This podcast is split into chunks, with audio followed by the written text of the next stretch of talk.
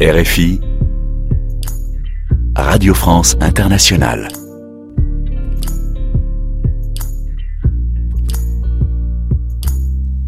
Это подкаст русской службы международного французского радио РФИ. Меня зовут Анна Строганова, и это первая часть репортажа РФИ из Варшавы. Ladies and gentlemen, welcome to Varsovie at Airport.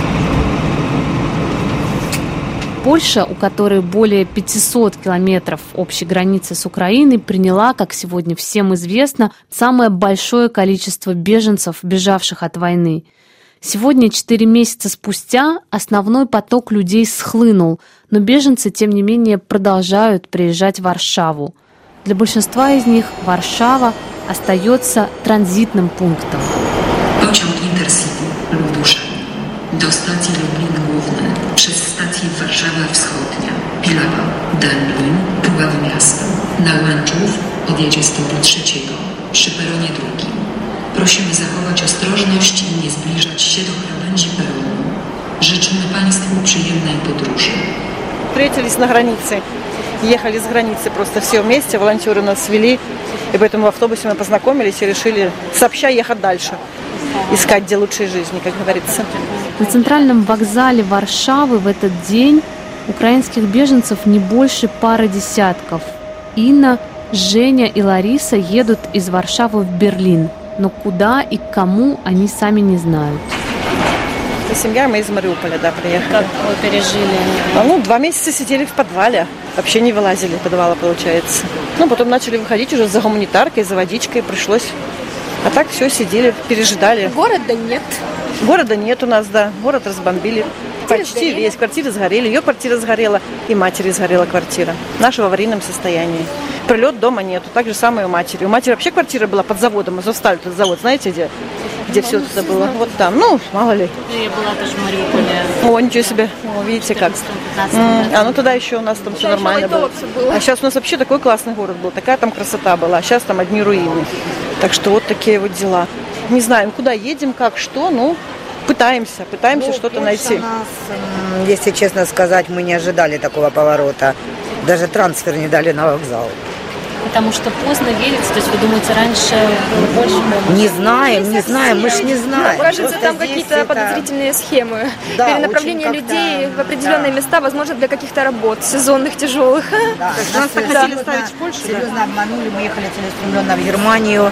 А, потом нам э, это там волонтер один сказал, э, я не, не буду говорить с какой там фирмы, сказал, что есть вариант в Голландию, что вы поедете в ту Германию. Очень плохо отзывались о Германии.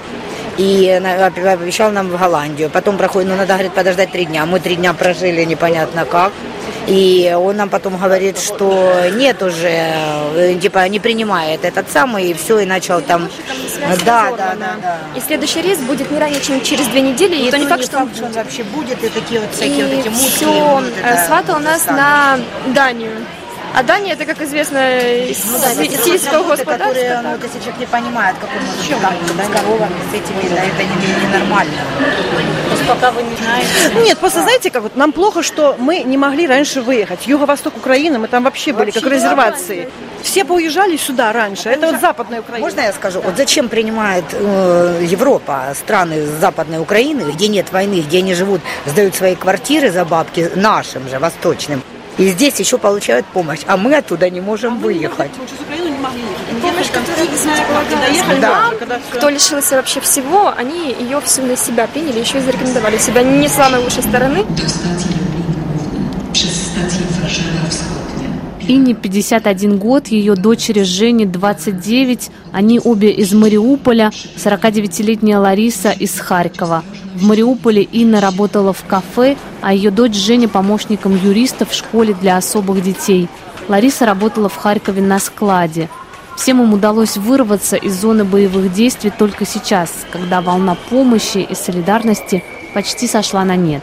А как нам удалось выехать? То есть вот Все волонтеры, все волонтеры у нас. Мы сами нигде, ни что так. Волонтеры нас там округлыми путями возили. ищем, да, кто бы нас направил, потому что мы сами немного так еще не отдаем себе отчет в своих действиях, мы не знаем. Спасибо волонтеров. Направляли, кормили. И в основном волонтеры верующие, церкви в основном. Да, вот это да, вот да. баптисты, вот это вот, это в основном они нас все везде.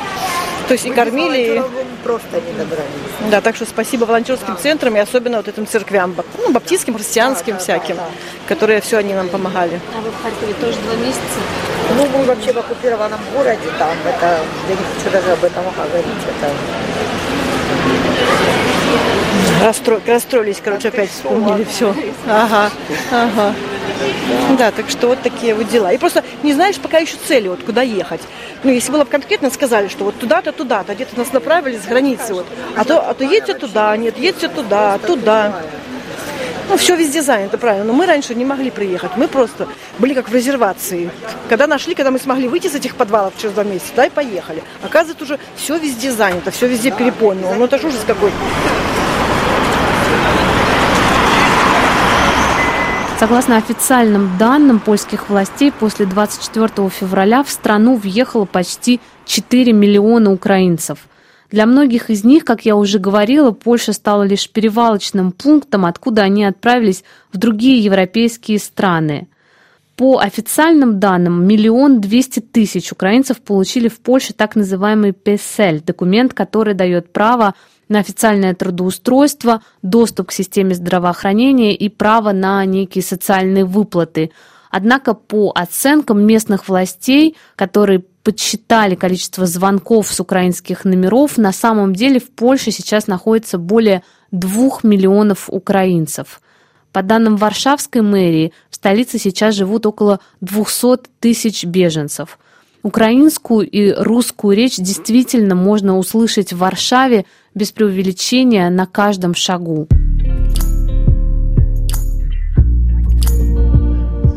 Yeah, so it, the, the section is divided for uh, like legal advice, notary, plane tickets, apartments, information. Один из двух крупнейших центров по приему беженцев находится в помещении выставочного центра Global Expo.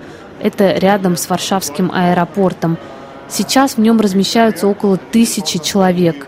В моменты массового наплыва людей в марте и апреле здесь единоразово принимали до 4 тысяч человек, говорит координатор центра Кшиштоф Щесны.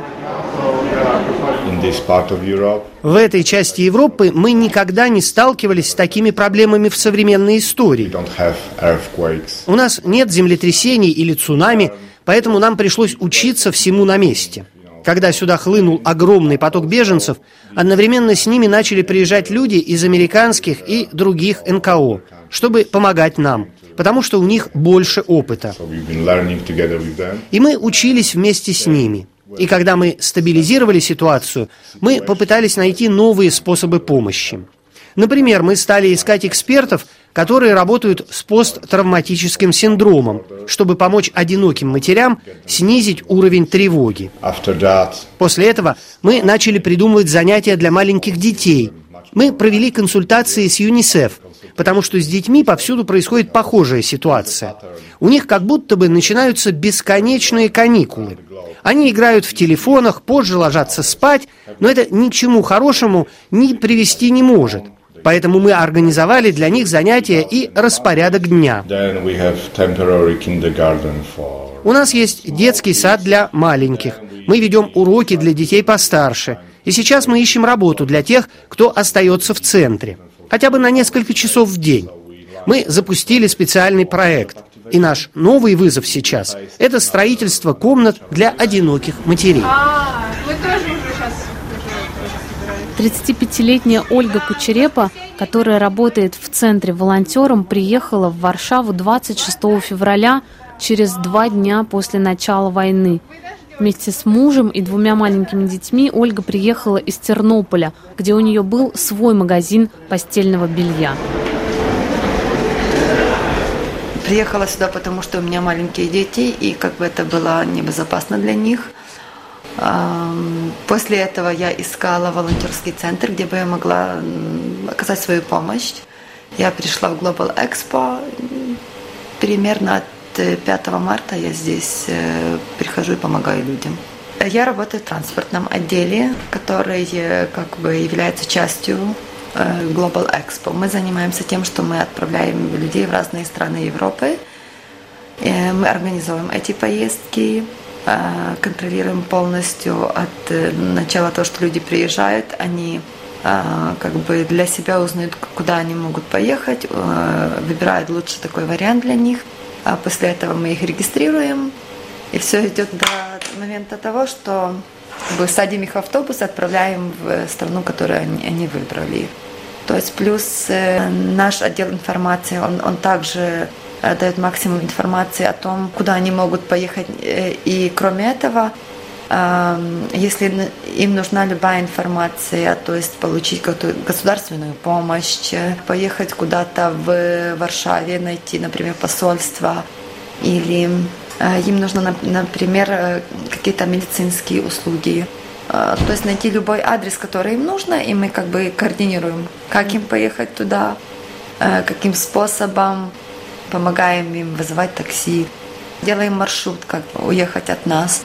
А, кроме этого, люди подходят к нам с разными вопросами, которые их интересуют. Мы как бы пытаемся найти э, выход ситуации, найти ответ на вопрос, который нам люди задают. Мы сегодня были на вокзале, и мы там разговаривали с женщинами из э, Мариуполя и из Харькова.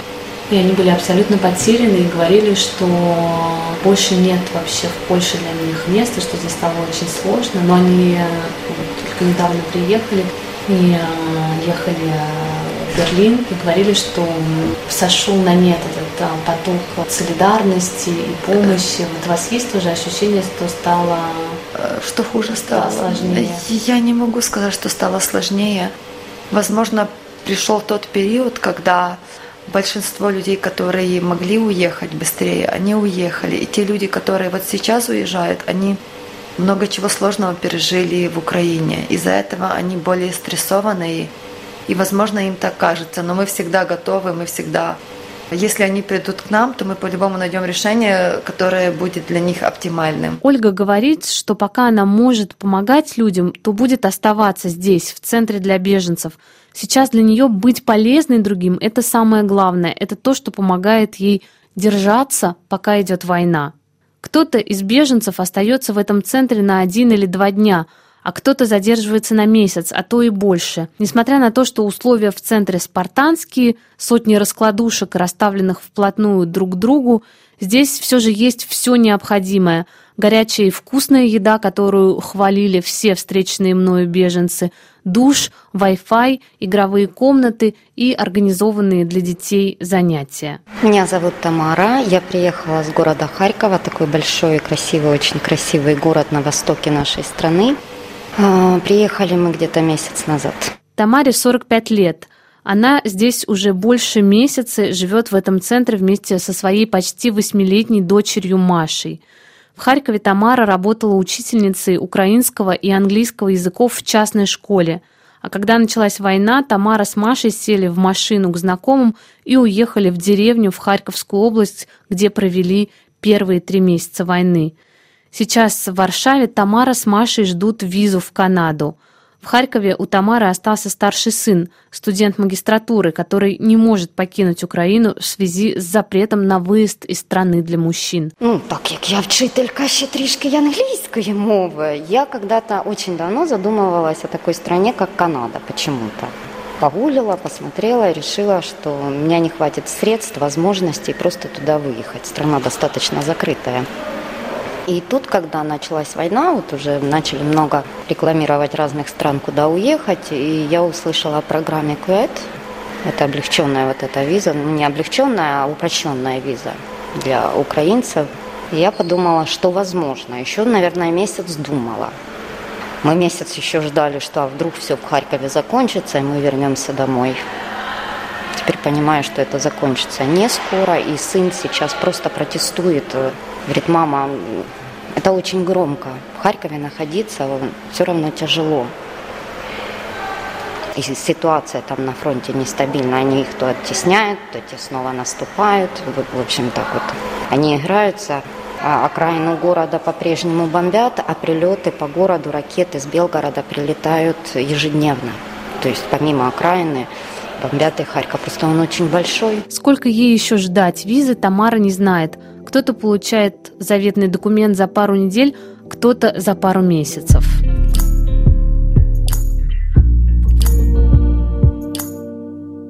И Тамаре, и женщинам, с которыми мы разговаривали на центральном вокзале Варшавы, я задала один вопрос. Что они сегодня думают о России? Россия никого не пускала. А, да, паёк да. давали порой часто вот то, что мы думали раньше, вот так оно и было. Мы вам паёк, а вы нам на камеру то, что мы вам на бумажке сейчас запишем. Люди голодные, у них нет. А что им сделать? да? Это ужас. Просили Спасибо, сказать, ДНР, да, спасибо, да, Россия. просили, чтобы мы сказали спасибо России, спасибо Да, ДНР, да, что вот мы вас так ждали, тогда мы вам дадим паек. Или генератор. Это вообще шоковать да. было, свет. А бензин? А, бензин, да. Это Так что просили Нет, нам текст. генератор бы дали, а бензин где вам Не, брали? ну бензин надо это, дали. конечно, ужас. А раньше как вы к России относились? С 14 года? Если честно сказать, нормально. Мы всегда хорошо. Нет. так, а вот что, Ну, мы у нас, считаем, да, я ну, мы, да, ну вы, мы а нет. потом резко все. Ну, это, это... А сейчас вообще больше русофобно, Мы с чем 14 сейчас, года вообще. У нас всех. Там не хочу молчать, как есть. Ненавижу. Против против. России вообще. Нам Конечно, Россия этой войной, она подписала себе приговор, что если там и были люди, которые более-менее еще так относились, мы все-таки под Россией, под границей, еще более-менее относились к прям России еще так. нет А теперь людей. они этой войной нет. вообще, они вс- все против. Против России. У нас было все, а теперь у нас У нас просто ничего нет. Просто, просто. И за что их любить, за что им говорить спасибо. Меня, меня освобождать не надо было. Хоть я и русскоговорящая, в принципе, но я жила очень хорошо. Мне было все. Все было. Тамара из Харькова ответила похожим образом и перешла на украинский. От я вчителька, я була ще класним керівником, я дуже проводила багато заходів. Ми розмовляли про толерантність, і я завжди дітям казала, в мене була, був досить е, інтернаціональний клас, де були і росіяни, і українці, були багато азербайджанців, були метиси. І от я не давала їм приводу такого між собою там із-за національності. Тобто, саме головне, щоб була гарна людина. І якось я в цьому ритмі я не налаштовувала нікого, що якщо Росія, то це погано, якщо Азербайджан, то це погано, гарні тільки ми там чи ні. Перш за все гарна людина. Якщо людина гарна, не зовні, а зсередини, то яка різниця, яка національність? Зараз у мене помінялось отношение к этому кардинально. От не могу. Спасибо, что послушали этот репортаж. Во второй его части мы поговорим с россиянами, которые бежали в Варшаву от преследований российских властей, а позднее и от войны, и помогают в Польше украинским беженцам.